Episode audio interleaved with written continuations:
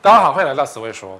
今天我在脸书贴了一个东西，呃，大家骂声连连，讲的就是一个网红代言房地产的故事。其实网红代言房地产没什么重要，没什么问题。网红也是人，他也要赚钱，他也要吃喝拉撒。网红很红，所以大家看得到。但问题是，他今天代言的房地产，它上面写的是工业用地，也就是说，这个房子不是来住的。它是一个工业用地，就是一般事务所，就是呃，就是乙种工业区，也就是说，它那个房子就是只是最多做工厂跟办公室，不能拿来住。当然，网红不知道那个是这个是什么东西，但是目前在市场上有很多像这样的违规住宅的案例哦。呃，台北市的大十一堆违规住宅搞到现在密密麻麻，那个也不能登记自用，然后要交易也是那个价格乱七八糟，然后被人家骂得臭头。那新北市有很多像这样的房子是乱七八糟，虽然房价有涨了，可是环境是不对的，而且名不正言不顺，买的人住的人，该忧在里边，在那边纠结。那你整天被人家恐吓，这样爽吗？可是网红可以叫大家买这种不能住的房子，其实我没有讲违规，我讲它是不能住的房子，因为你如果来住，它就是一个违规。那建商跟代销非常懂得什么叫公平交易法跟广告不实的问题，所以他做了很多规避的一些技巧。不要去买这种房子比较好。如果你今天花了三千万，花了两千万，买了一个违规的房子，你要来住，然后整天 社区乌烟瘴气，就像中和有很多社区真的很乌烟瘴气，社区的邻居互相机车来机车去，反正大家都是违规，然后整个社区乱七八糟。你爱摆鞋柜就摆鞋柜，你爱阳台外推就外推，你要放铁窗就放铁窗。这种房子好吗？保值吗？不好。所以呢，这些这些东西，因为我今天才看到这个广告，没有办法放入今天的题目，叫做“有陷阱买房术”。其实这都是一些陷阱啊！你买到这种房子，你可能以为啊，网红好像很不错啊，结果发现它是有陷阱，你跳下去就死掉。首先呢，最严重的陷阱是这一个之一，买法拍。其实我有我的好朋友是买法拍屋的，然后他买的法拍屋呢是在他家。对面的楼上的的的房的房子，那因为那个邻居他从小认识，所以他知道说那个房子的状况是怎么样，他可能也去过那个房子。那当然还有很重要的就是说，那个房子买下来才好像一百多万而已，所以呢口袋挺挺也买得下去。当然那个那个邻居呢只是欠钱而已，所以他没有在房子里面烧炭自杀或是上吊什么等等，没有发生凶宅的意外。那房子被法拍了，然后屋主呢就鼻子摸摸就搬走。所以他能够顺利买到这个房子，这叫做运气好。但是很多人其实想买这种房子，就想要等增值啊，增值啊！你看我把法拍挡住，就变成等增值，买等增值，会增值吗？法拍屋可以买吗？法拍屋比较便宜嘛，那市价七折、六折、五折不等。如果你今天是割喉仔，大概三折就有了。可是大家想的就是说啊，因为它便宜呀，三折五折，为什么不买？后面房价这么高，随便看了一个房子，贵桑桑，对不对？可是你看，法拍屋什么捷运五分钟，格局什么方正三百八百三十二万，还三十坪哎，人家是法拍屋，那为什么房子会变法拍屋？一定是屋主缴不起钱嘛，屋主死掉嘛，屋主意外，屋主被杀，屋主很衰，什么等等，才会被落到法拍屋，才能够在台北市。或是说精华地段很便宜，半价就能够买到房子哦。那如果你今天要都更的话呢，叫买得到，那、就玩 gay 嘛，鬼哥会要抬一抬嘛。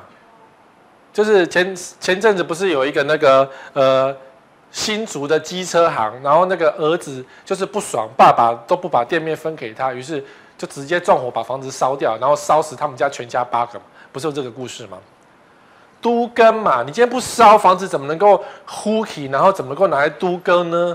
有时候，有时候我不确定这个疯子是发生什么事情，但有时候呢，建商会放了一把火烧了你的房子，因为老人家他觉得我要死在这个房子，这房子是我的周产，所以我绝对不会搬出去。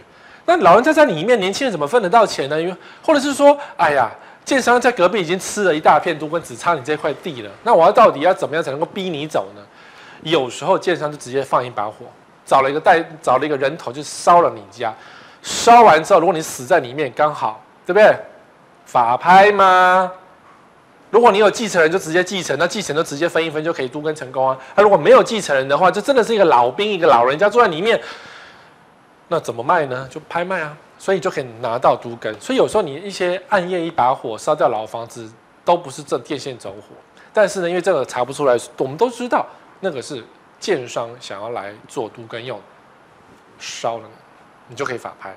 好，所以有一些建商其实会在法拍的地方去捞物件的原因，就是因为这个房子呢，比如说兄弟不和，有人欠钱很多，可是我想要得到你这个房子，因为想要都更，那最后两个其中一个有问题了，那这房子就要拍卖，就可以拿到你的货了。那当然兄弟不和，我是兄弟鬩墙，我有听过。做法拍的前辈说，他们故意的，因为我要买你这个房子，然后你又不卖我，然后你就说啊，我爸的房子我没有办法卖你，但是我想要享受荣华富贵，于是我就跟你交朋友，带你去吃喝玩乐，带你去买超跑，我借你钱，送你一台超跑，等等，自然你就要被法拍了。好，听起来很黑暗，对不对？法拍界大概就是这个样子。那都更界大概跟这个技巧有一点关系哦。那货源不断呢，就是捞法拍其实很好捞哎，因为每天都有人都有房子要被法拍，每天房价都这么便宜，三折五折，你要不要去看看？所以有些人很喜欢走法拍屋的原因就是，你看啊，预售屋买不到又超贵，新城屋买不到又超贵，中古屋又拍又买不到又超贵，嗯。法拍屋一直都有，所以他有一些不懂的年轻人觉得法拍屋好像可以买的样子，所以很多网友就问我说，可不可以买法拍屋？那我当然是一句话就给你回掉说，买正常就好，不要买这种有瑕疵、有风险的房子，因为它的瑕疵，呃，它的风险非常的高。当然啦，有一种法拍那是属于技巧性的法拍，你看，二十万解套十年净转利，台中劳工住宅首度上法拍，也就是说。呃，这种台中劳工住宅很便宜，平台一字头，超便宜的。可是呢，它的规定是十年不得转售，所以呢，你要怎么突破这个十年不得转售呢？那就是法拍就好。那你说法拍，假设这个房子法拍价一千万哦，同呃那个首拍一千万，那通常首拍大家不会拍，因为大家都二三拍比较愿意拍，是因为呢，假设我先解释法拍屋的价格定价哦，就假设这个房子跟银行贷款一千万。那银行也知道说，那个通常第一拍拍不掉，所以他有时候法拍的首拍价格会定到一千两百万，你懂我意思吗？一千两百万呢，第二拍打八折，这样九百六十万。那第二拍可能大家觉得哇，一千二变九百六，拍拍看就可以赚下来。可是对银行来讲，哇，九百六其实它可能就是回收它的债权，所以法拍价的第一拍都会比一般的债权价，就是借跟银行借钱的价格再高一点点。然后在这个，如果二拍没有要，再打八折，再打八折，再打八折。所以对银行来讲，他们的首拍通常就会比原价或市场市价还要再高一些。那你说这个十年不得解套国债，那你大家想买卖嘛？那你说到底要怎么办呢？于是呢，我首拍价可以定，比如说市价一千万，对不对？因为一千万是很便宜的房子，我就给他首拍价两千万。那大家看到啊，两千万笑诶，谁会去买两千万的房子？好。那今天我想卖给你，是不是就直接给你就去买？价差二一天作五，我们再来谈价差怎么处理的方法。所以就可以这样就被这样，你看啊、市价六折引发抢购，一瓶十三万，创下三十天玩笑五百二十日记录，然后遭法拍变成六百多万，然后讲哒哒哒，还有法拍屋底价一千两百多万，一千两百多万，那不是把价格拉上去吗？那就代表说这个被做技巧，因为他原本十年不能转售嘛，就利用法拍的技巧把它转出去，有没有问题？有问题。板桥和一仔也是这样，你法拍案，而且营建署公布有三十三户，通通给他收回。因为板桥福州合一宅是十年不得转售，也是很便宜，一字头一坪十九万多，相较于板桥的一坪六十万、八十万、一百万，十九万多真是太便宜。所以有人。就想要动动这个脑筋，虽然这个房子，我个人觉得它是一个黑心建商盖的，不应该拿来住，因为它才刚盖好，它的梁就断了，所以这个工程是被评为是烂工程、烂建商盖的烂房子。但是呢，因为有价有利可图，一瓶十九万五，很便宜，所以自然有人会想说，我来套利，然后我十九万五买下去，然后我卖你一瓶三十万，我也不贪心，赚个一瓶十万块就好了，这样子。哎，真的，讲话讲的一一副很。很大剌剌，我也不太心也讲得出口这种话。好，然后呢，再来是就是这种法拍越来越多。其实这这这么多年，我们也靠压了很久。那政府当然，营建署当然是总是有一些脑筋正常人都知道这个情况，所以呢就开始去彻查，就找出三十三件，这是有问题的房子，要收回。所以不管说你当初是抱持着什么样的心态，想要获利一把，你想要做这种不对的事情呢，做多了就要被收回，所以你白忙一场，然后。不能做啊，然后收回，不知道有没有判刑啊？因为你这个你不是故意的啊，你既然是故意利用这个法拍的程序，然后来买到这个房子，或是卖你这个房子，或是赚到这个钱，这个是不法获利。如果他被定为不法获利的话，你之前就是白忙一场，所有的获利都要吐回，可能还要呃，不知道我们伪造文书，或是要去抓去关三年什么等等。总之不应该做的事情不要做。那如果说你今天真的很想借由法拍买到这种房子的话，因为这是偷鸡摸狗的事情。也不要碰，因为你可能会空欢喜一场，而且因为是共犯，配合的共犯，所以你赚不到那个便宜。好，再好，那当然呢，法拍屋的风险很多啊，我一一讲一下，就是为什么法拍屋这么便宜，还是不要去碰。最有名叫做刘妈妈，其实后来我找不到那个照片，因为可能照片太丑被下架，就是那个刘妈妈，地保刘妈妈有没有？龇牙咧嘴的那个照片，就是就是就是就是他儿子闯的祸，妈妈去收拾残局的时候被记者拍到。那刘妈妈买地保，那当然不是他要买，他儿子要去买个法拍屋，结果买的不对，所以妈妈去收拾残局，最后那个房子居然变成一个垃圾屋，然后在地保门口大闹，蛮丢脸的。就是地保是什么样的？里面住着达官贵人的地方哦，里面都是罪犯很多的地方，结果呢，你居然在门口大闹。进不去什么的，然后垃圾工坊很难看，好，所以法拍屋的最大问题就是你买了法拍屋，每当多，每当用不能用。这个夫妻在万华买了一间透天哦，四千万不能用，而且一个月房贷是二十四万。你说他有能力买四千万，那表示有钱，可是呢，有钱也不是这样子乱花的，每个月是要二十四万的房贷，居然不能用，因为这个房子有问题。什么伪造又怎么样的等等，这个房子就是它的买卖过程，或是这个房子是有问题，所以买了房子不能用。法拍屋很多是不点交的，不点交就是你买了这个房子之后呢，就没有给你了。不点交，那不点交比较便宜。那如果点交屋呢？我这样讲越多名词，对不对？法拍屋分点交跟不点交，那通常我们讲的是不要去碰不点交，因为不点交里面可能有人占用，可能是像这样子买了不能用。不管他是不是善意的第三人，就是有人在里面啦，搬不走啦，你不能用啦，我管你是不是法拍的，你还要再找找警察，或是再告一次什么等等的。那这个情况呢，是买了下去之后你怎么用？你买了个法拍屋，结果人家的祖先牌位都在这儿，除了是垃圾屋以外，全家祖先都在这儿，还有那个神像，很恐怖。那你说啊，我不信这个东西，不是哦。曾经有人在那个。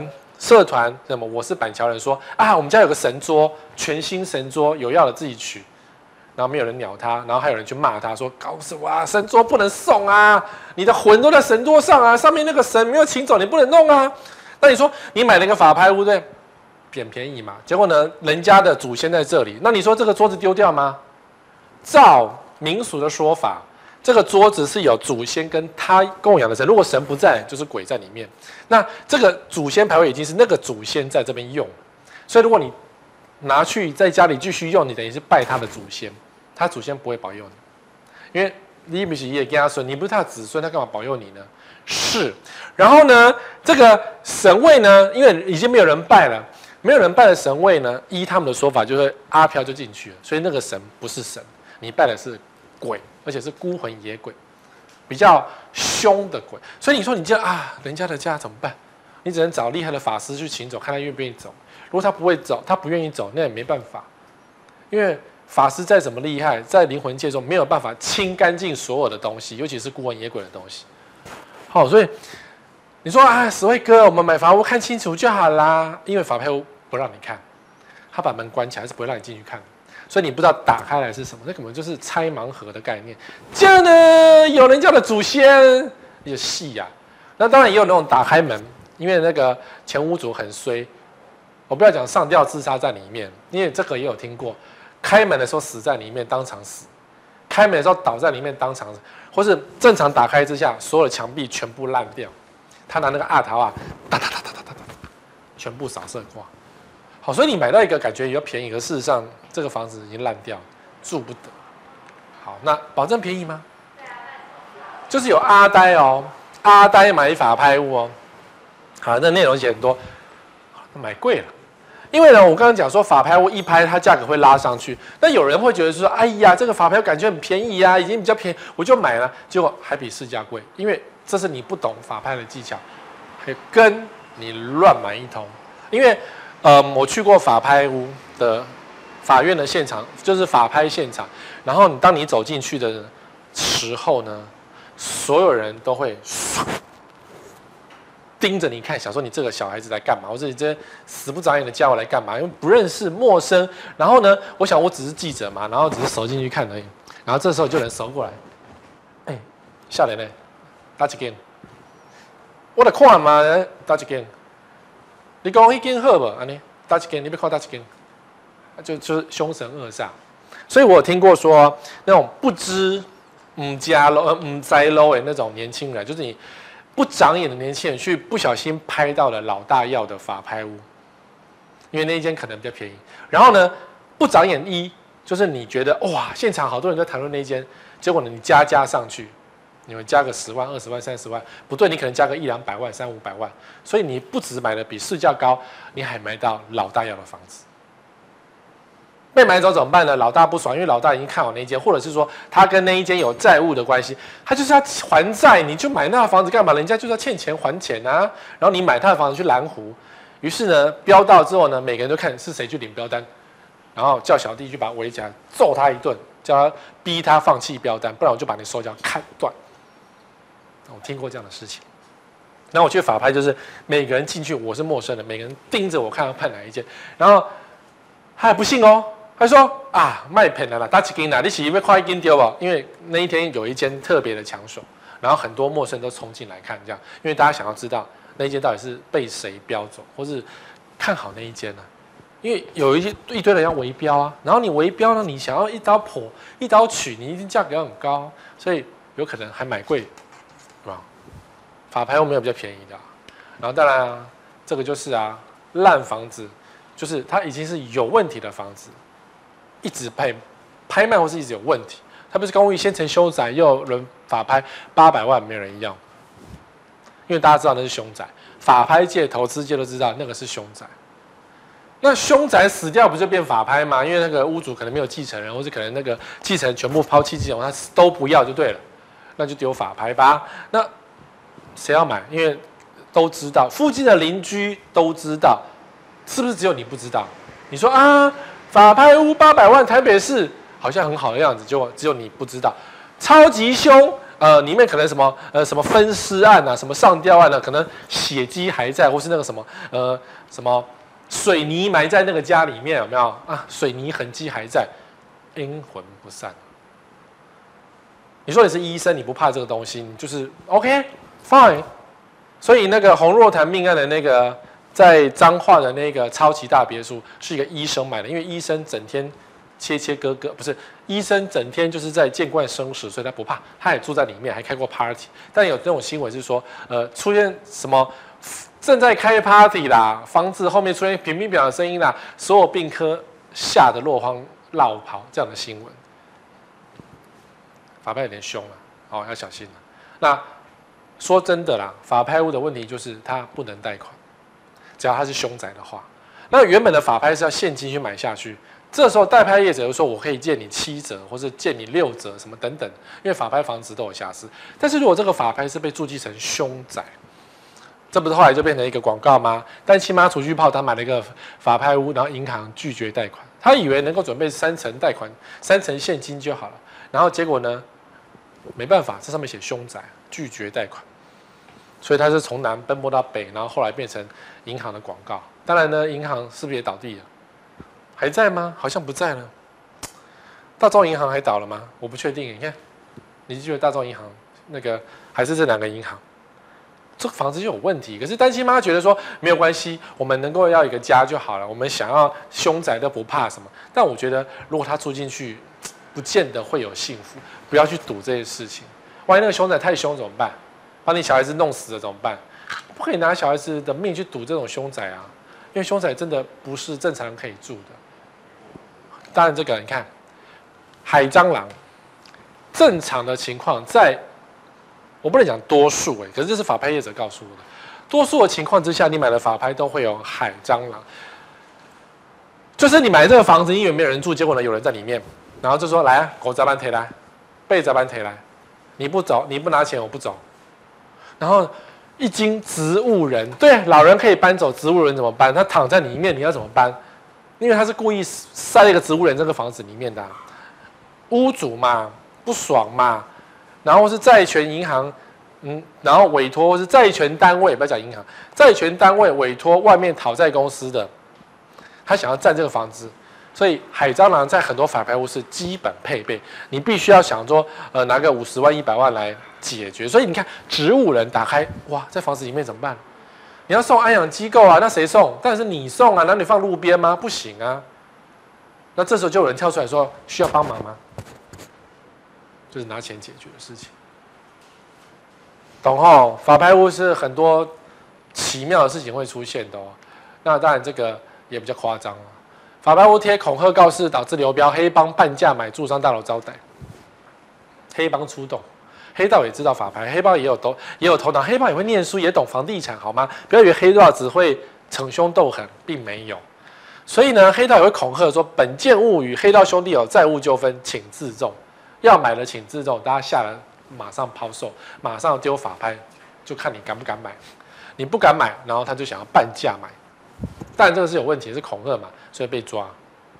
这个是做的比较粗糙一点被抓，那比较高级一点就是。你就像我刚刚讲，你买了这一户呢，所有人跑在旁边，笑脸呢，我靠，然后一堆人架着你，不去是不是？没有，加了，好加，我挂了哦，什么事都会给你发。你在电影院看到的东西都会出现在法拍现场，我觉得有点惊心动魄，有点恐怖啊。就是你运气好，但你就买到；你如果运气不好，或是运气正常的情况之下，就会发生这种情况。好。法拍我知道你们不会想要碰法拍，因为法拍都是一些专人在碰的。那如果像这样子，这一阵子啊，高雄很红的叫做地上权，市价打六折第二，就是只有房子的权利，没有土地。台北也有很多栋。那最近呢，一直有人问我金站，就是台北车站旁边那个金站这个房子，它也是地上权，可不可以买？一坪四十几万，台北车站呢？正隔壁一平四十几万，房子没问题，然后交通超好，然后什么 view 很好，什么瓜哥的，然后装潢一流，什么鬼的，一平四十几万你要不要买？那当然觉得啊，买下来获利，我自己住，嘴巴讲说我当自住客，其实是拿来租人家，因为一坪四十几万台北市几乎找不到这样的房子，又在台北车站正隔壁，多好啊！下面总之京站的地点好的不得了，但是怎么可能一坪四十万呢？一定有什么问题，对不对？是它地上权嘛？那高雄也是啊。高雄很多房子想说啊，比市价便宜，说买个六折、七折的地上权。我们想自己住或想获利这件事情。那我首先跟你讲啊，地上权虽然看起来房价比较便宜，因为它只有地上房屋的使用权利，你并没有拥有那个房屋，或者有些拥有房屋，但是没有拥有土地，所以它相当于等于哦，相当于比如说地上权五十年。你就是一次把五十年的租金交给了房东，地上权的概念就是这样。那你说啊，十位哥地上权也会获利？如果那个房价上涨，我就是呃，我就拿去卖掉，我也会赚点钱啊？是这样吗？通常买地上权会这样做，开民宿，对不对？因为房价比较便宜，赚一点民宿费用。中南部很多啊，当初那个台湾的各大摩天大楼很多都是开民宿啊。很多哎、一楼一凤的那种民宿也是拿来用的啊，或是那种出租套房啊。记不记得台北站以前呃环亚大楼，这个大雅百货，啊，大雅百货就在台北车站也是正对面。然后以前它一盖起来的时候也是三四十万一平，我那时候就好心动，就楼上一大堆法拍屋。然后但它不是地上权，好，大家只想要买下来，然后租给大家。那对面的金站一开始盖好之后呢，就很多人就觉得说啊。台北市房价四十几万，来做民宿，Airbnb 上架一下就可以租掉。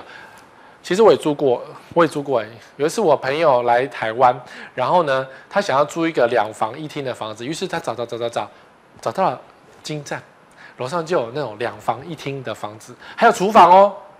然后他租个一个礼，租个三五天吧，民宿，当然那是违规的嘛。后来，后来就找不到了，因为他违规，台北市取缔违法的民宿，哈，当包租公，租人呢、啊，因为便便宜啊，赚钱呢、啊，不是就那个投资报酬率更高吗？是，等房价起涨后赚价差。你看啊、我贴这个照片啊，精湛，哇，四柱床哎，那个宫廷花园，那一看就是那种。做出租，不知道是要做正常出租，还是要做特殊出租，比如说住一天这样。但是呢，但是呢，你看六百八十八万，每坪四十三万，有没有便宜？超便宜，全台没有，新北市都没有这么便宜过。但是它只要这个价格，只是呢，它是地上权。那它的问题是什么？这个房子地上权五十年，然后目前呃屋龄已经。十几年，十三年，所以感觉只剩三十几年的时间，最后三十几年的时间，可不可以买？你地上权时间越短就越没有。如果地上权只剩二十年，只剩十年，十年之后房子就要收回去啊，你要不要买？对不对？感觉比较便宜呀，啊，所以你得承受这三个东西各有的风险。比如说民宿不能开，因为台北市就取缔违法民宿嘛。是啊，取缔像八五大楼，高雄的八五大楼，它整栋很多小套房也被抓民做民宿。可是呢，高雄人在抓民宿啊，因为你那是违法民宿啊，你没有消防安全通过，你就是让任何人就上去住，这样这个动作是不行的，因为你会对住房客或是游客给他不安全的居住环境，所以高雄也会在抓这种违法的民宿。但高雄的饭店都住都住不完了，怎么可能分个民宿给你住？所以，违法的民宿，你不要以为想做民宿都可以赚得到钱。只要是违法的民宿，隔壁的邻居马上会通报，然后你就会被抓、被检举，又逃漏税什么等等。你说，啊，我们好好的，呃，我们把房子弄得很漂亮，谁管你？只要是违法民宿就是违法，只要是违法就是违法啊！你必须承受这样的风险。那你看，贷不到款是地上权的一个很大的问题，因为贷不到款。土地银行地上权分屋贷款三门反。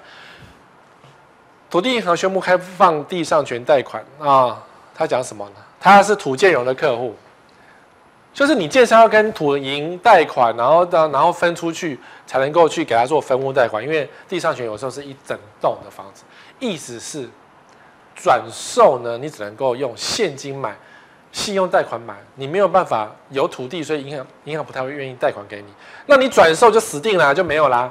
你第一手跟建商买，的确你可以拿到土银的贷款，你要自用是可以，但是你要转售，哇，细呀，土银不贷，好，然后担保品坐落地点要精华地段，然后呢，贷款限说自用住宅最高七层，非自用最高最高六层，然后年限顶多二十年而已，或是办非自用住宅顶多十五年，受限呐、啊。贷不过，贷不高，成数也不够高，你只能用现金多一点。然后呢，你买可以，可是你要转售，哇，不那么低，惨嘛，等于就是卖不掉就对了。所以地上权，你自住的时候，建商说我给你多少贷款，可是，在转售的时候，你几乎都无法达成，无法达成。那你要转售，人家拿现金怎么买得下去？或者说他用信贷，或是他的贷款条件比别人烂很多，因为最近又升了半码，升半码之后利率已经算已经算不低了，结果你现在是一点多，结果你拿到是两趴三趴，你说先求有再求好吗？不行啊！那如果你要做做民宿，政府会查，你看非法旅宿一千八百多家，开罚上亿元，然后这个讲是全台非法旅宿哦，不是只有台北市哦，而且。台北市，你看他查到来讲，台北市有一百九十六家非法日租套房为最多，台中有十七家非法旅馆，旅馆一百七十家非法日租套房，好不好？当年在逢甲那些逢甲旁边、啊，那些投资的呃日租套房，通通都被抓到了，也不一定。所以地上权的东西，你不要想说我买这个，因为比较便宜，来出租来赚钱。通常你这样子想。装潢好，一定会等你全部装潢好，然后被抓，然后就说对不起啊，不能做哦，因为都市里面不能做民宿啊，民宿一定要在风景区旁边，民宿有民宿的规定，诶，要在风景区旁边，而且甚至你比如说，我曾经去住过宜兰的民宿，然后那个民宿呢，它在风景区旁边没有错，可是它是在一个集合社区的联栋别墅里面，所以屋主特别交代说：“拜托你要偷偷的走进去，不要大声喧哗。”我想说，我出来玩呢，我住个民宿，你不是说你合法，我不能够，我不能够在中庭聊天喝酒吗？好不容易大家出来玩，不能够嗨一下嗨一下吗？那当然有人嗨就马上报警啊，因为隔壁是住宅啊。你这种不能住啊！然后他说他是合法的，然后我继续看去查一下，他有挂一个合法的那个民宿的牌子，但我怀疑他合法只有两间，他的一个套天可能做了八个房间，只有两间房间是合法，楼上其他都不合法，因为很多人是做这种挂羊头卖狗肉卖狗肉，他有一个合法两间，其他都不合法，那也是一样是非法，邻居照样可以检举，所以邻居只要去他的房子看一下就知道啦，你去住一个晚上嘛。你去调查一下就知道它是合法还是不合法，或甚至你上网去查，它这个民宿它有规定有几间房间，其实都写得很清楚。然后只要是不合法，消防不合法，马上被检举。因为很多游客很失控，你知道吗？游客是失控的，他来玩是来 happy。你去五星级饭店，你去那种度假饭店大厅喝酒是很正常，就你住民宿却不行做，房间大声了一点也不行，唱 KTV 也不行，凶大虾。所以违法违法的民宿就会被人家机车。你如果是合法民宿，至少还没话说。话说啦，如果这个房子是合法民宿，隔壁呢邻居我看也没有太多邻居。通常是违法民宿在住宅区才会被人家机车这件事情。好，所以不要以为买了地上权的房子，你要想要租人就可以赚得到钱。那你看租金，最近土地的那个价值会涨。好地上权呢，就是看那个呃地价来决定它的租金哦。那呃只要是地价涨，租金就跟着涨。所以当初呢，你可能买这一间地上权的时候，业者跟你讲说啊，房子是这个钱，然后每年再缴多少的地上权，那是土地的租金，给政府或是给谁这样？那通常是给政府。就呢，租金又往上涨，你就觉得 what？我薪水没涨，你给我涨租金？是啊。然后政府说啊，房价你省了嘛。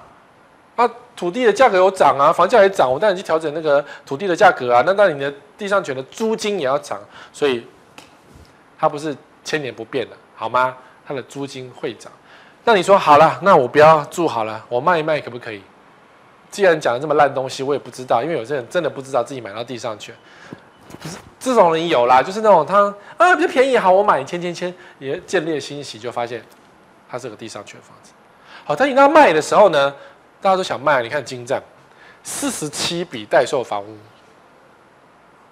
金站的户数更多啦，因为假山你自己本来持有好多层，他也要卖嘛，对，所以不是只有不是只有你要卖啊，假山你都想卖了，那他拆散嘛，然后看起来都很漂亮啊，每间都很漂亮啊，还要降价，降十趴对不对？降三趴，结果呢都五九八六一八，有没有？价格也不高，大家都要卖房子，那你说到底是卖掉卖不掉？你记得啊？所以它房价就一直维持在四十几万，然后呢，呃，明年后年时间越长，房房子状况越糟糕，然后房价越便宜，它的寿命就是这样。不要去赌这件事情，它不值得啦。除非除非啊，你今年七十岁了，这房子还有三十三年，在三十七年的的时间，那你今年七十岁，你注定活到一百岁就要死掉，这样。想说你可能活不到一百岁，那你买一间房子自己住进去可不可以？五九八住台北车站可不可以？可以，反正你死掉就没了，啊，这房子就法拍掉，因为你没有后人，你没有你没有传人，你没有呃继承人要分，或者是说你就是觉得啊，我就是自己住得很爽这样，我不想继承，你现在不想租房子，可以租到你死掉为止，要看你的年纪。好，这个是我对地上权的一个想法。第三个是。零元购物，它这个就是一个很大的一个购物陷阱。什么叫零元购物呢？就是有些不孝的业者鼓励你说，你不要拿自备款就可以买房子，怎么可能？想也知道。可是真的哦，这十年来，我自从变成十位哥在大家面前出现演讲、上通告，很多人问我这个问题，说可不可以这样子做？因为他们去别的地方上课呢，真的在告诉你，就鼓吹你说。不用自备款，年轻人很辛苦，不用自备款就可以买房子啊！只要你相信我，花钱找我上课哦，缴我三万六千八，或是什么缴我六万六，好，老师教你什么方法，什么等等。上课学习知识嘛，你想说啊，第一次免费，所以第一次的上课都是免费，你就可以免费听到东西。结果你听进去，老师都在讲说，哦，我告诉你，跟我做就会赚到很多钱，想不想赚钱？想，呃，一起赚钱好不好？要，我给我女儿好日子，好。直销现场对，因为我有记者朋友的确去他的课去听，他听到都是这些垃圾的东西，他觉得很不耐烦，可是他必须要做报道，所以只好。接下来就什么花什么三万还是六万，要加入深层那种高级班，对，那你高级班才能够不用自备款轻松购物，老师开始教教你一些有的没的东西。那我听说我的网友告诉我说，他花了钱，真的是花了这种三万六万，我不确定是多少钱，然后呢就进到高级班，老师开始告诉你他是怎么做的，啊，真的就不用，然后他想说，嗯，不能够违法啊，他说不是违法，你就把房子拿去贷款就好了，然后呢。买下这间房子，这个房子呢，刚好是老师，他不会讲这个，对，结果刚好是老师的房子，他觉得是一个圈套。你花了钱呢去买这个，你已经，可是你学不到太多东西啊。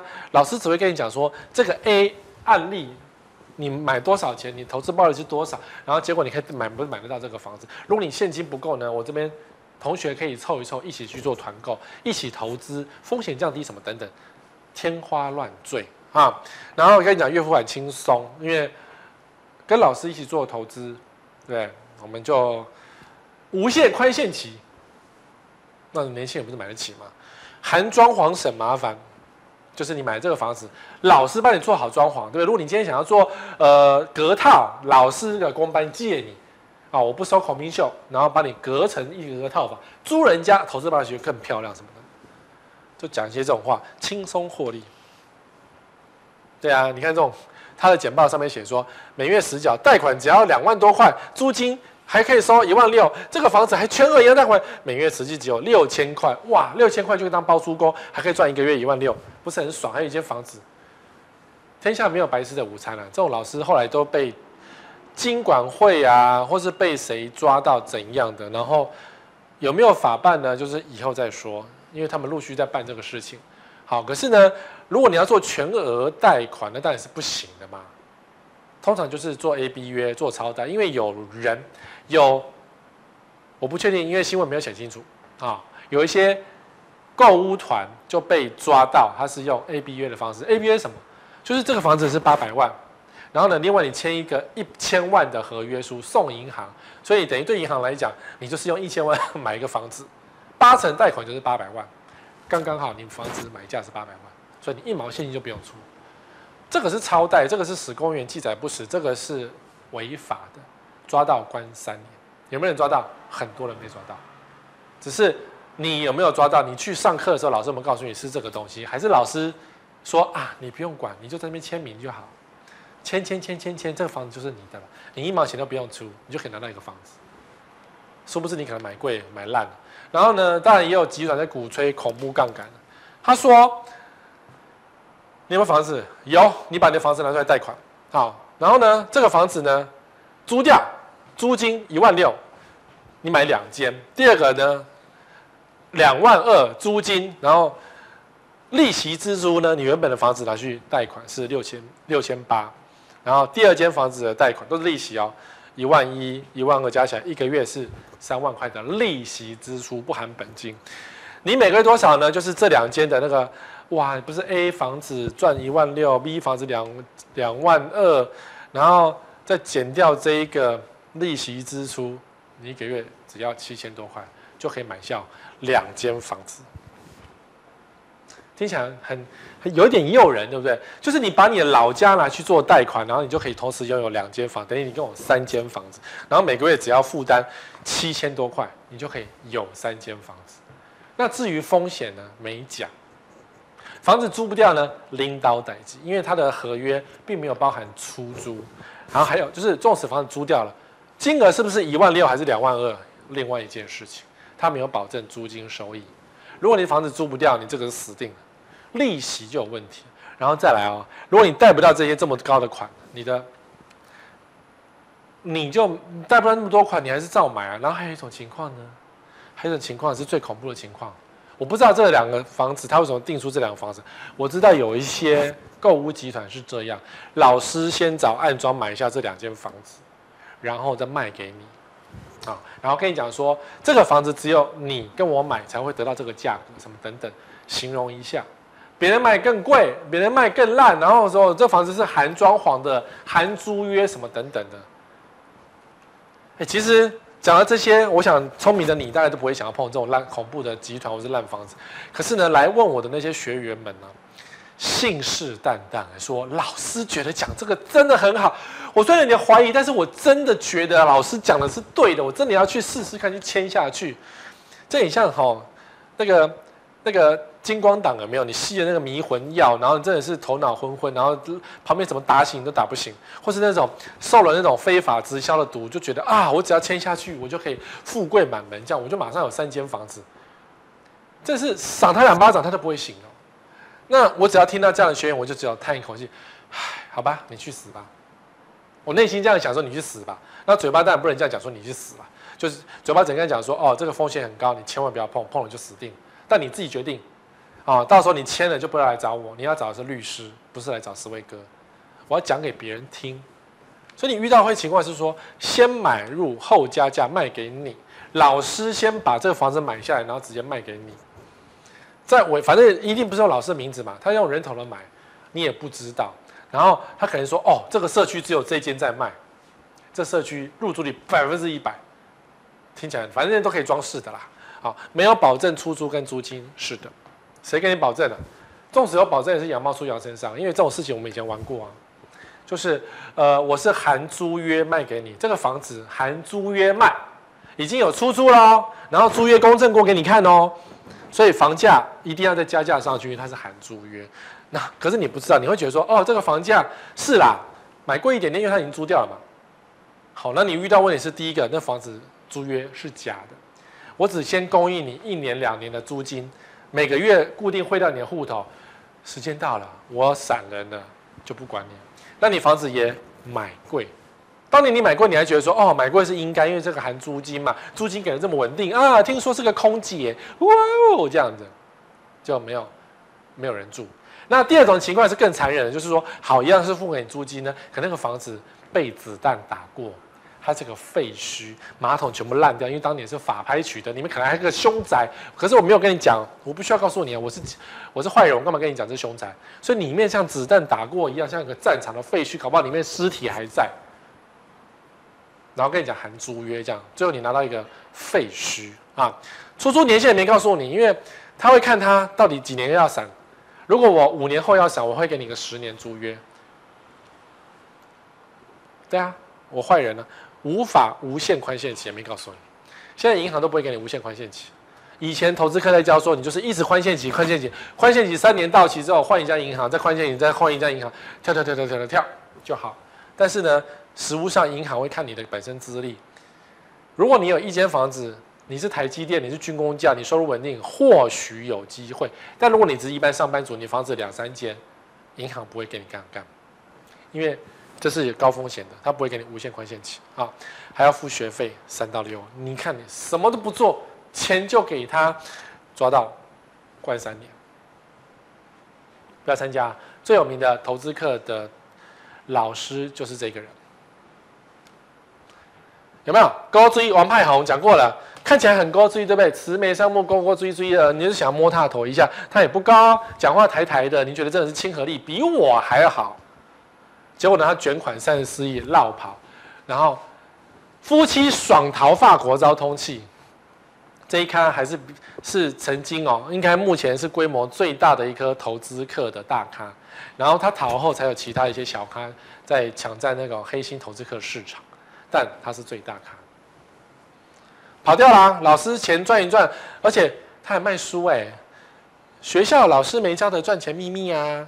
吸金三十四亿，这是有登记的三十四亿，没登记的可能更多，逃掉。人家在法国爽爽，每天吃鱼子酱喝香槟，因为你贡献给他，你觉得老师很勾引啊？老师被搞到骗呐？里面骗被骗很多都是行内人呢，教授、工程师、有钱人一大堆。再来一个观念，这个观念是很恐怖的错误，可是很多网友居然在鼓吹的。这个观念叫做买小预售换大预售，就是呢，先求有再求好，先从买小间开始，然后呢，买个一年之后呢，房价涨了之后再卖掉赚一点钱，然后再买，然后再换，然后再买，然后换，然后最后呢就换成你要的大预售房子。有这么好吗？哎，在网络上在教哦，我就看那些论坛，我觉得好恐怖哦。这宽维你把供给出来，真正是晒也在加。好吧，这句可能不会打上字，这很夸张哎。可是有这么好事吗？那你如果跟着他做，当然因为他的房子需要卖给你，所以你才会相信他。这跟老师有什么两样？没有两样啊。看，先求有再求好，交钱卖掉就好了。比如说这个房子当初自备款只要十万，呃，二十万好了，零工程款交屋在很多过很多这样子做啊，上市公司都这样子卖啊。自备款十八万嘛，超低自备款这样，最后交屋再给他钱，或是公司贷款一成之类的。好，那可是呢，你想要小换，那就交屋钱卖掉，所以你不用交屋款，什么贷款都不用做。那你想说交钱赚一批，赚一票，如此交交交交交交交，卖卖卖卖卖卖卖，你就可以什么从十万块变成三百万，甚至有些艺人呐，居然在跟大家讲说，他他的致富术是这样。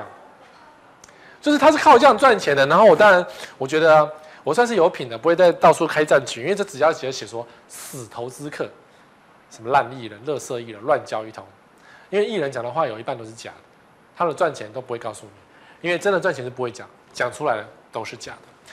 一次买两户赚更多，因为很多销售人员真的会跟你讲哦，一户自己住，一户等增值的时候卖掉。不是很棒吗？如果卖掉增值的话，你就两户一起卖掉，你两户都增值，多好！一定要这个姿势哦，多好啊！大姐也有买，这样子。结果呢，他根本都没买，因为或者说他先买了一户，然后你一次买两户，你相信了，你跟他买，你还给他价差，反正你不会查实价登录，啊，你抓到再说嘛，诈骗嘛，然后到时候他就哭说哦，我没有钱。最近不是那个博士吗？我还看他业配奇怪的东西，然后呢，他就说：“哎、我没有钱，我不是小三，我户头只有七千多块。”然后隔天光鲜亮丽还出现在那个呃一些通告上面讲说：“嗯，他性经验性经验有多好，什么等等。”谁会相信你有没有钱？谁会相信你没钱呐、啊？你不是博士吗？博士怎么念的？不用钱啊？怎么念博士呢？你那么漂亮，衣服不用钱吗？还是你钱就去买衣服、买钻石去了？说：“啊，我没有钱，我只有钻石。”没有人相信他没有钱、啊，住几年涨价再卖掉，卖不掉对不对？那就住几年啊，自住啊。那你说你手上可能就是吃泡面啊，对不对？前前前阵子我去上了一个通告，那个主持人就这样，那个女生啊就买了一个房子，买了一个十位哥一定会骂死的一个预售屋，他都知道我会给他笑，我会给他骂，因为那房子是有问题的。然后他买了之后呢，因为他手上真的没有钱，所以他说啊，他讲更夸张，对不对？私下随便聊聊，意思就是说，赶快我寻求干爹，干爹赶快来包我，啊，现在讲干爹都是叫网红，就是要做广告的意思啦，啊，所以呢，住几年呢，涨价再卖掉，会涨价吗？谁保证你呢？可以住吗？万一这房子呢，才交屋就漏水，你还要再修漏水，你没办法住怎么办？我没有这么倒霉吧？真的就这么倒霉？好，其实你会遇到是买到烂房子很难住，太多人买到烂房子，然后呢，预售卖不掉，因为到处都在卖预售。你以为你的预售卖得掉吗？到处都在卖预售，可能你从预售买下去就要卖掉至少五年的时间，有可能。因为你看板桥江翠北侧的第一个案子，到现在还没卖完，它的余屋啊，这个余屋是不是建商余屋？是投资客手上的余屋。还没卖完，你看上面都是那种没装潢的原始屋况，交易次数也没有交易的，就只有他他买而已，卖不掉，因为时代登录上面会写出交易次数嘛，卖不掉啊，你以为卖得掉吗？你说加价卖，对，卖不掉啊，那你说原价卖也没有看到他卖掉，或是卖掉一个社区一个月卖掉一户，那你这有五十户要卖，请问何时轮到你家？刚交屋就漏水，怎么住啊？上市位公司很多建商，上刚交屋就漏水。你以为这年头建商是可以信任的吗？你都需要一番的挣扎跟一番的争取，才能够买到真正比较唯一可以住的那种普通房子。缴房贷吃泡面，请问很多刚买房子是不是缴房贷吃泡面？你说十位哥，我们泡面吃不起，我们只能吃便利商店过期的便当，因为过期便当免费。这种东西我吃过哎，过了时限，你如果认识便利商店的人，他就给你便当，因为他那个过期要丢掉，所以过期的食物非常的多。我还拿过那个呃香烟的衣服的赠品，没有钱只能够穿香烟的衣服的赠品。对啊，以前那个万宝路他有就送 T 恤。然后我朋友是便利商店的员工，换不完，我说因为他自己也要抽，于是他就把 T 恤送给我，我就免费的 T 恤。那你说免费的便当呢？他自己吃就不够了，所以他没有给我，我只有吃过一颗，但是那便当都是好的。缴房贷吃泡面，所以哈，要便利商店吃经历蛮重要。如果你要买房子之前，你至少可以有免费的便当可以吃啊，是不是？哎，很多食物哎，便利商店真的超多食物，每天都免就就丢掉，所以你认识店长、认识店员很重要。房价被你炒高，换不起屋，是啊，因为呢，房子从五百万炒到六百万，炒到七百万，炒到八百万，炒到一千万，然后你当初五百万，对不对？你只买得起五百万，就你后来卖掉，你赚了一些钱，你以为你买得到一千万的房子吗？你买不到一千万的房子，因为你也买不起。你有赚到一些钱，但是你根本换不起，因为这中中间的过程，建商才想要赚最多的钱，所以他怎么可能让你换得起房子呢？等到你到一千万的时候，他房子已经开价一千五百万。开价两千万，因为我当初涨价你都愿意买，那我现在到了两千万，等你买啊，然后你这边说，呃，我们居住在业，我没有钱，这中间你可能还做了建商很多的作手，是不是？不可以这样子做啊！那你看，这个是台南 Josh 是一个棒球球评，我真的觉得他很可怜的。当初买这个房子的时候是预售，所以他单身没有问题。单身买一个小二房，这房子真的很小，就是我们俗称的小二、小三房，真的没有问题。单身，可是后来他就结婚了，对，然后结了婚呢，上了新闻，就是他老婆把这个房子全部破坏，什么窗帘割坏，什么什么桌子踢烂，什么的衣柜什么砸烂，什么鬼的，很恐怖。怎么会遇到这种疯狂的女人呢？后来他最近离婚了，然后呃，这个房子他来收拾，这就收拾房子，就做了一次夜配。你真是很会趁机耶，好吧？我们讲说这房子的问题，当初他买了这个房子没有问题，可是呢，你因为新婚房，老婆要来住，你做这个装潢，你就不对了。我必须要讲，你就不对，因为你看到我没有在贬低他的意思，他们家的卧室收纳就这样。这是一个梳妆台，对不对？这是他的衣柜上下格，这是一个衣柜上下格。然后呢，这个男主人。花钱买房子还要缴房贷，结果他只得到这一格。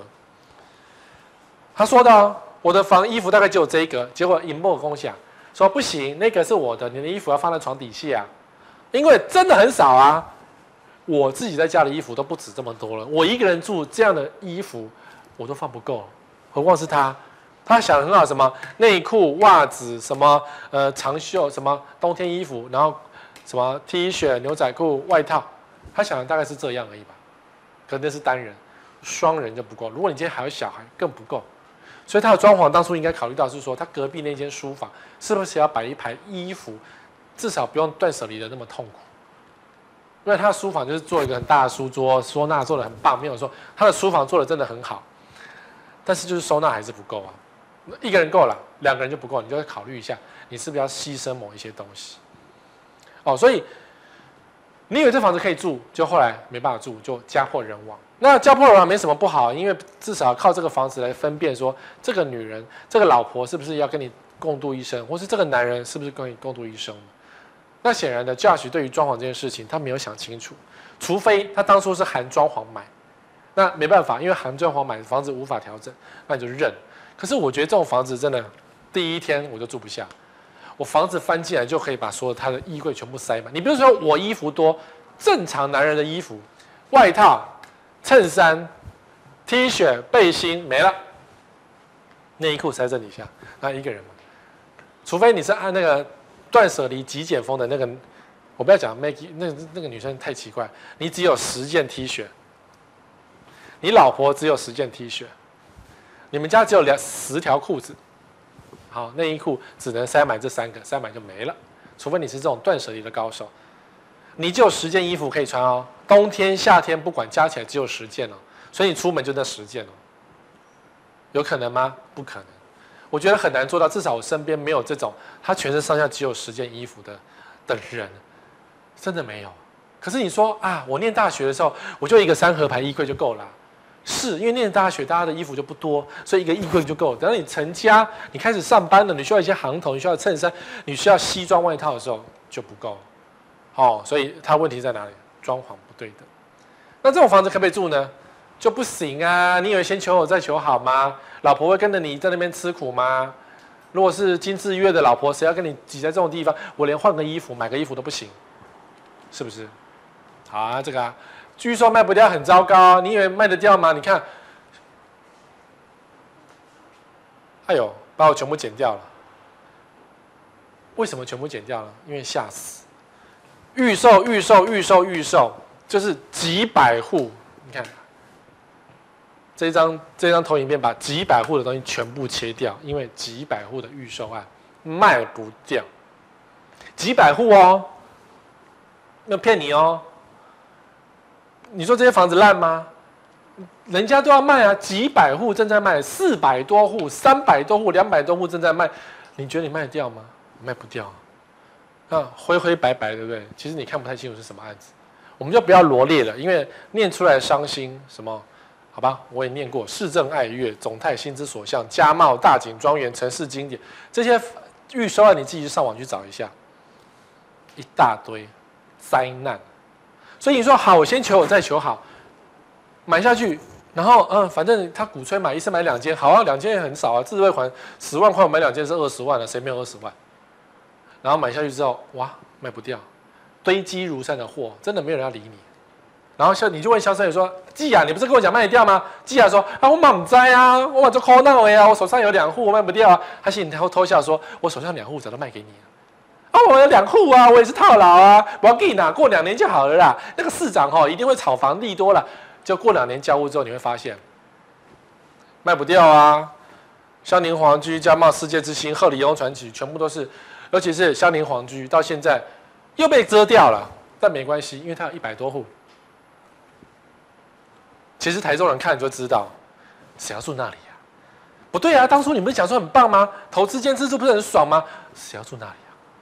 对，是要住这里啊？看起来好像很好投资哎，十二年、十三年、六年，这三个社区是台中知名的套牢社区，多年来的排名大概都是这样。然后新复发系的一大堆，啊，台中人觉得啊，对啊，谁要买那个东西？大家觉得习以为常的东西，结果如果你是一个房市的小白或是菜鸟，你才不知道嘞。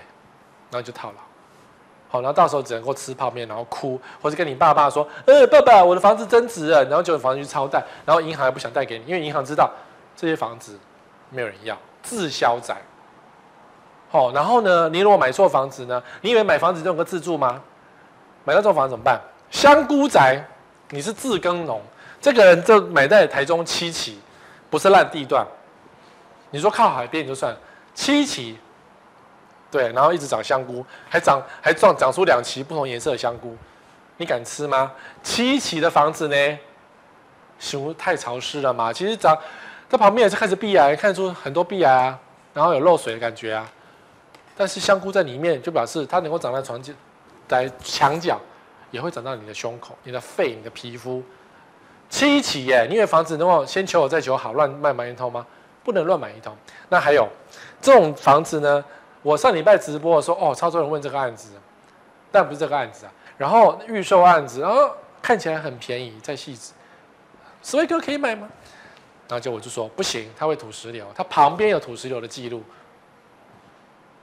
对，如果你先求有再求好，乱买一通，土石流怎么办？哎，这房子也平数也不大啊，这是大平数没有错，这是房子平数不大，啊然后就来个土石流，因为现在夏天会下雨，土石流你怎么办？你以为卖得掉吗？汐止有汐止，当年有很多，就是说新复发甲山里都都有推出山上的房子，那何必土石油？好，大家照买。因为我曾经问过一个艺人，那个艺人就买在汐止的土石流的社区旁，但那个社区没有土石流过，是他旁边土石流，其实是一样的，因为同一块山嘛。然后他买那个房子，然后我就偷偷在私下问他说：“你们家土石流你知道吗？”那艺人非常的惊慌说。有这种事情吗？我怎么不知道？你不要乱讲话啊！可是我觉得他只要讲你不要乱讲话，就代表他就是知道，他只是想说过两年应该就不会再吐石流，因为已经流过了，你就把山封起来，就不会再流了嘛，对不对？结果汐止大雨来就是动梦流，所以基隆啊，会不会吐石流？可不可以买？山区都不要碰，因为山区的土石流经验都非常的多。所以你上当了吗？所以你套牢了吗？其实我最近这几期讲了很多可能会套牢的房子，希望你脑筋清醒一点。如果你今天脑雾了，你得了 COVID-19 的话，拜托脑雾的时候不要去买房子，因为你还要上法院证明说啊，我当时签约的时候我脑雾，所以我没有办法呃神志清楚的思考这个问题，请求退屋，人家才不会相信你，是不是？好了，那下一下礼拜同一时间再会了。